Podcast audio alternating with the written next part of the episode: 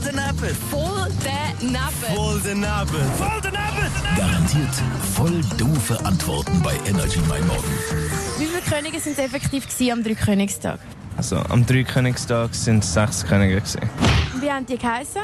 Also ich weiß einfach, was sie mitgenommen haben. Ich glaube, Weihrauch, Brot und Gold.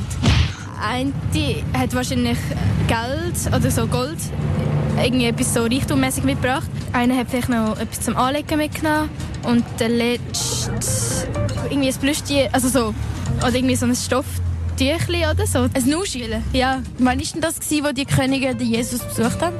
Ja, sein Geburtstag. Also am 24. Dezember, glaube ich. Welches Jahr? Ja, Im Prinzip einfach eigentlich das Jahr bevor null, also eigentlich so eins vor Christus. Voll daneben. Voll daneben.